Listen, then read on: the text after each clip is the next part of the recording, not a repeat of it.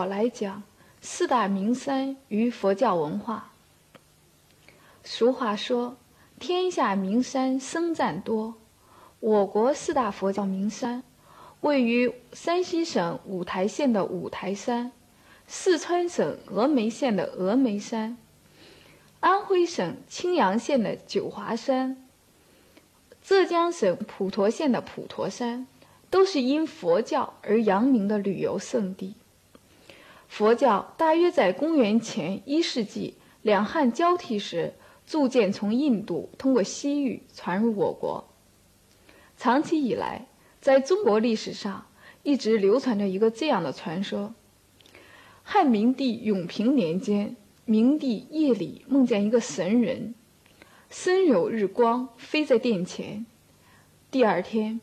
明帝便广问群臣：“此为何人？”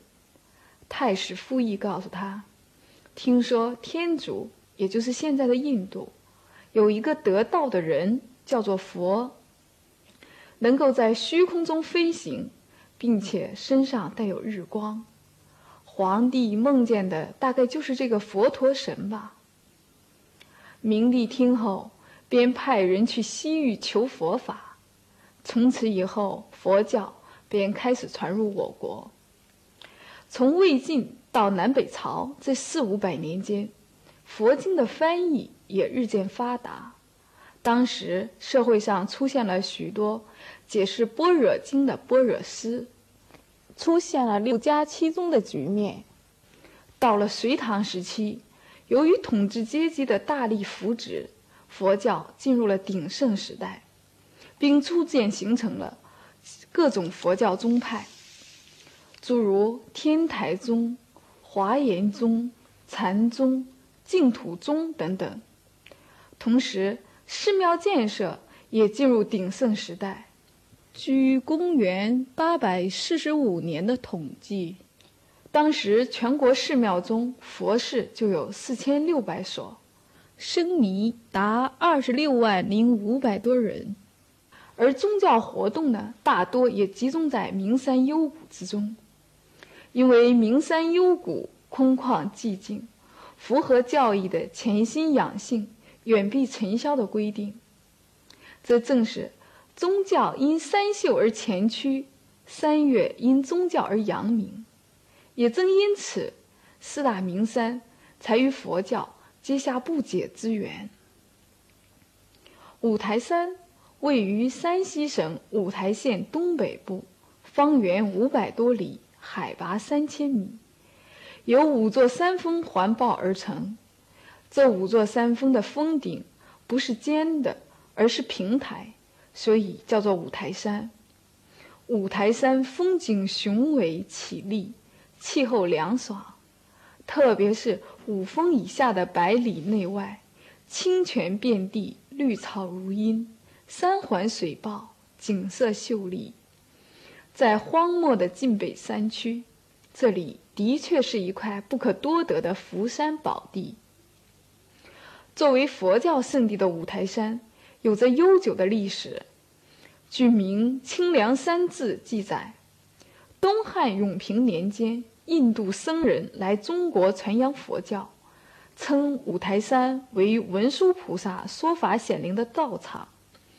奏请汉明帝在这里建寺，自那时起，五台山便成为我国佛教中心之一。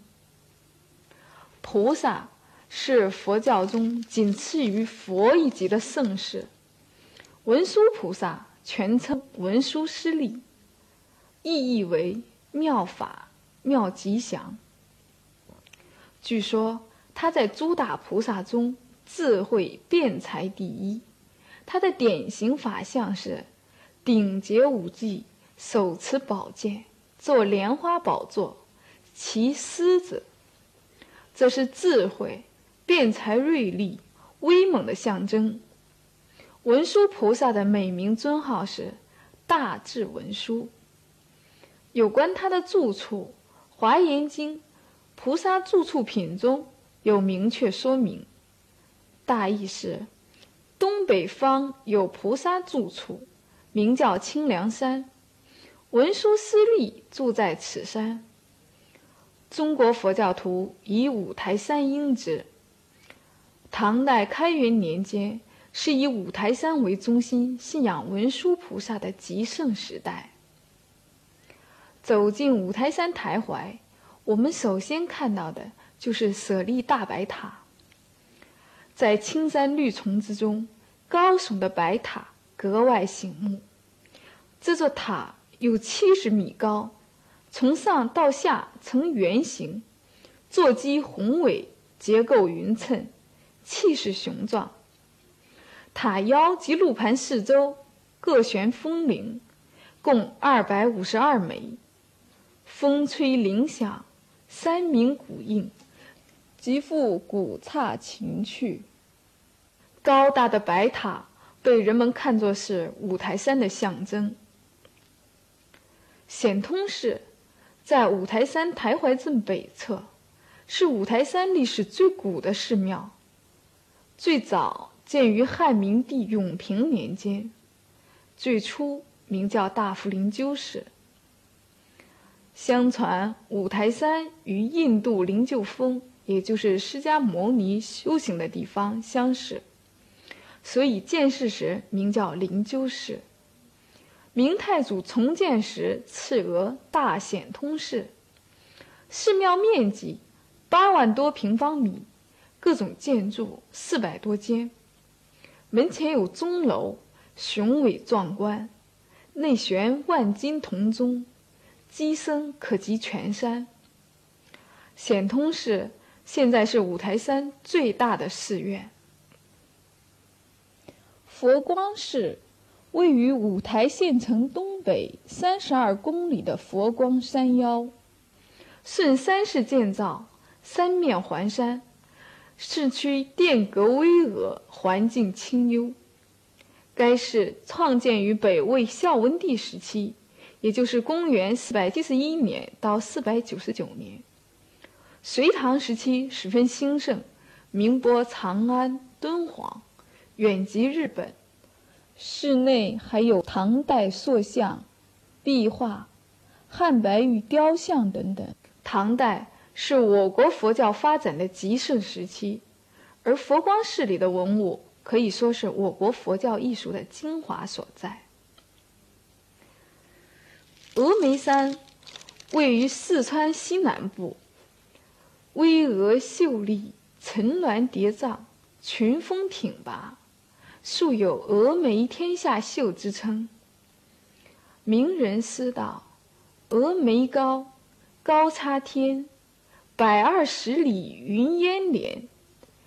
盘空鸟道千万折，奇峰朵朵开青莲。”峨眉山历史悠久，早在东汉时期，佛教各教派就在就开始在山上创建寺庙。近代，山上始建普贤寺，现在叫做万年寺。后来，佛教大盛于山中，逐渐演变为普贤菩萨的东来道场。普贤菩萨梵文音译三曼多跋陀罗。他主管一切诸佛的理德行德，与文殊菩萨的智德正德相对，他代表德与行。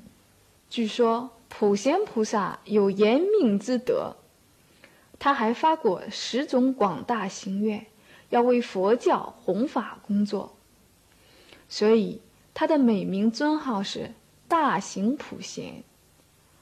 普贤之学得于行，行之谨慎敬重莫若相，故好相。白相是他愿行广大、功德圆满的象征，所以普贤其六牙白象。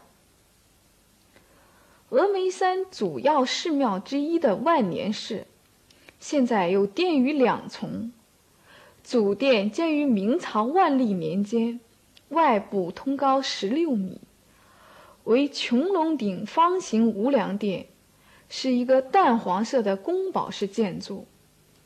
殿内有一尊铜铸的普贤齐白象的像，这个柱像通高七点三五米，重六十二吨，像为白色，足踏三尺莲台，古朴雄浑，双目炯炯，生气勃勃。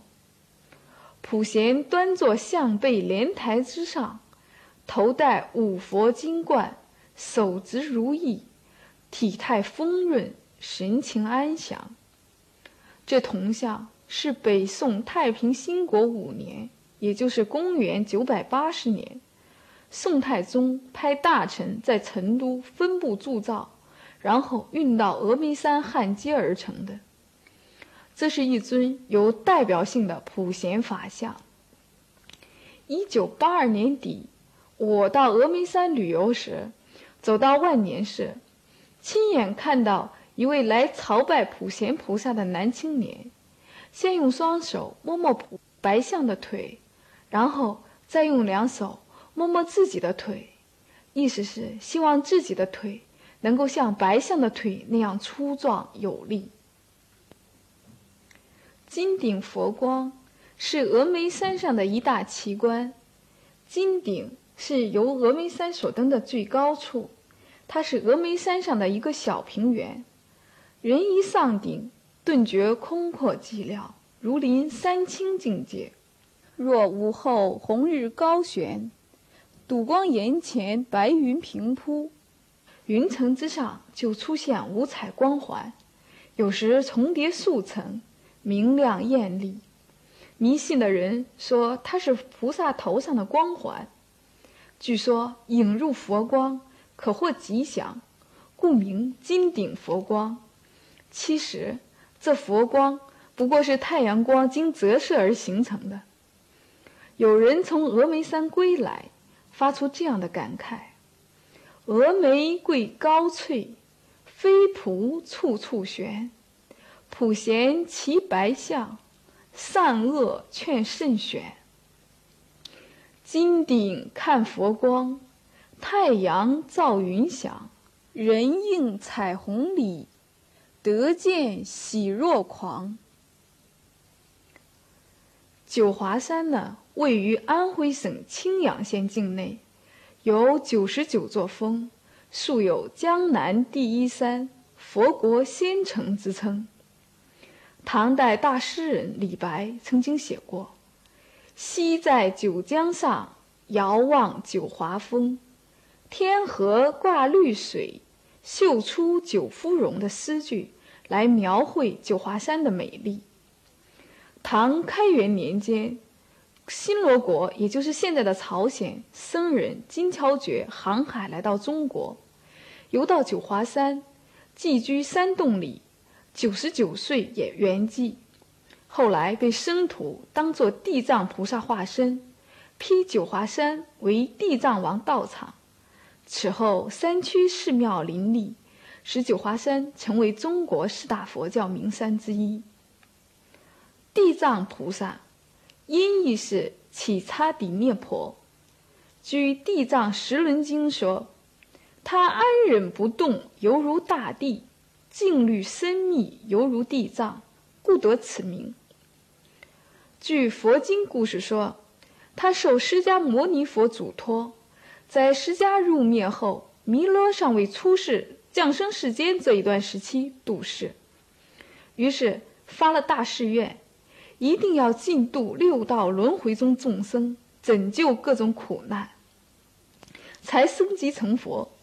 因此，他的美名尊号是大愿地藏。这大愿是一是孝道，也就是孝顺和操见父母；二是为众生担合一切苦难；三是满足众生需求。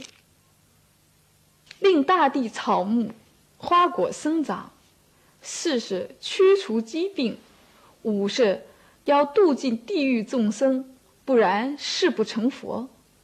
这些内容，比如孝道，很有中国传统伦理道德的气息。这是佛教汉化后适应中国国情的新说教。保护农业和防治百病，这就更适合以农立国的中国国情。特别受农民欢迎。至于待众生受苦受难，并度尽众生，就更容易被受尽苦难的中国老百姓所接受和理解了。所以，除了观音以外，地藏菩萨在旧中国下层的信徒最多，甚至出现了他的化身。地藏菩萨的标准像一般是结跏趺坐，右手持西藏，表示爱护众生，也表示戒修精严；左手持如意宝珠，表示欲使众生之愿满足。据说，地藏菩萨降继为新罗国王子，身体雄伟，顶耸古奇。他在唐高宗时航海来中国，最初随处参访，游化数年，后来到九华山结庐苦修。过了很多年后，被地方士绅朱葛杰发现，见他住石洞茅棚。吃掺有观音土的饭食，生活清苦，又寻知是新罗国王子，于是就想为他建一座寺庙，尽地主之谊。当时九华山属闽公所有，建寺需要闽公出地。闽公问地藏比丘要多少地，地藏菩萨说：“一袈裟所盖地足矣。”闽公应允。不料地藏袈裟越扯越长，越扯越大，盖尽九华。于是闵公就将九华山全部布施供养。据说地藏比丘居山数十年，九十九岁时，于唐玄宗开元二十六年，也就是公元七百三十八年夏历七月三十日，遭众告别，念罢寄语，家福作画。肉身不坏，以全身入塔。所以后人就以地藏菩萨应化中国的涅槃日，举办地藏法会，做佛事。化城寺在九华山的中心，是依山建筑，前后四进，随地势筑级升高，气宇轩昂，为九华山开山寺。《九华山志》记载，唐至德二年，也就是公元七百五十七年，青阳人诸葛杰等建寺，请金地藏居住。唐建中二年，也就是公元七百八十一年，批为地藏王道场，皇帝赐额化成寺。明清多次赐金修葺，化成寺多次毁于兵火。现除藏经楼为明宣德建筑外，其余都是清代重建。现在室内藏经楼收藏有历朝皇室赐予的经书六千七百卷。肉身宝殿俗称肉身殿，在九华山神光岭，这是在金地藏的墓地上构筑的一座塔形庙宇，地藏王的塑像。坐在殿内的木质黄金塔内，神态自若，金光灿烂。百岁宫又名摘星亭，五层楼宇和悬崖共生。它矗立于巍峨的摩空岭上，耸出云端，气势磅礴。每当九华山云雾缭绕时，它就像飘动的天上宫阙。若隐若现，令人叹为观止。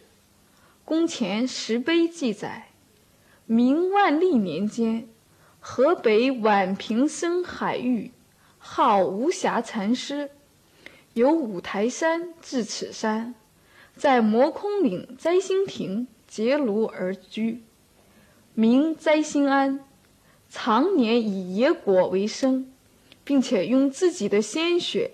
搅和金粉，用二十八年的时间，抄写经书八十一卷，活到一百二十六岁，时人称其为百岁公，并建庙纪念。无暇禅师死后，甘说成木乃伊，明崇祯皇帝封他为应身菩萨。现在百岁宫内供奉着他的肉身和血精。有人从九华山归来，这样描述九华山：南望长江如白练，北看群峰是翠屏。俯首山下青阳城，房屋是河一片云。化城市前放生池，长方洁白如绢帕。九华街上庙宇多，粉墙书写阿弥陀。远处闻钟声，僧尼正诵经。地藏菩萨显灵处，肉身存放佛光领。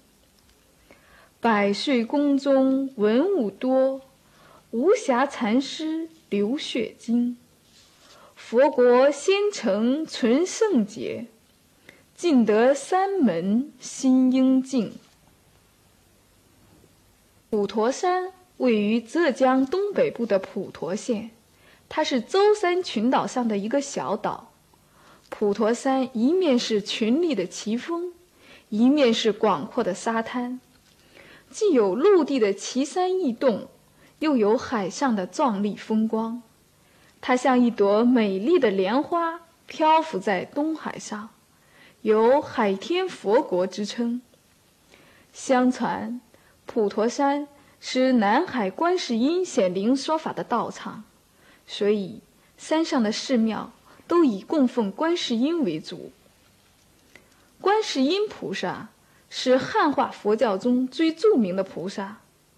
据《妙法莲华经》中的普门品说，观世音菩萨是大慈大悲的菩萨，能现三十三种化身，救十二种大难。